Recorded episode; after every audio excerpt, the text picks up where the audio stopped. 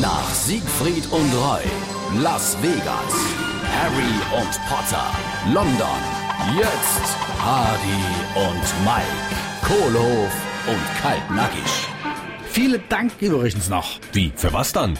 Ey, für deine Wettervorhersage von gestern, du Profi-Hellseher. Ach, warst du zufrieden damit? Jo, dein strahlender Sonnenschein hat mir die Feuerwehr gestern Morgen drei Stunden lang aus dem Keller gepumpt. Du, ich weiß, das, das tut mir auch arisch leid, aber den Starkregen in den letzten Tagen, den, den habe ich einfach nicht kommen gesehen. Ich, ich meine, ich bin ja auch wirklich noch in der Ausbildung mit dieser Hellseher-Nummer. Äh, du wolltest doch noch die Feuchtwoche extra zu diesem äh, Hellseher-Seminar. Jo, aber das ist ausgefallen. Alter, was denn das? Ja, es hieß nur aus unvorhergesehenen Gründen.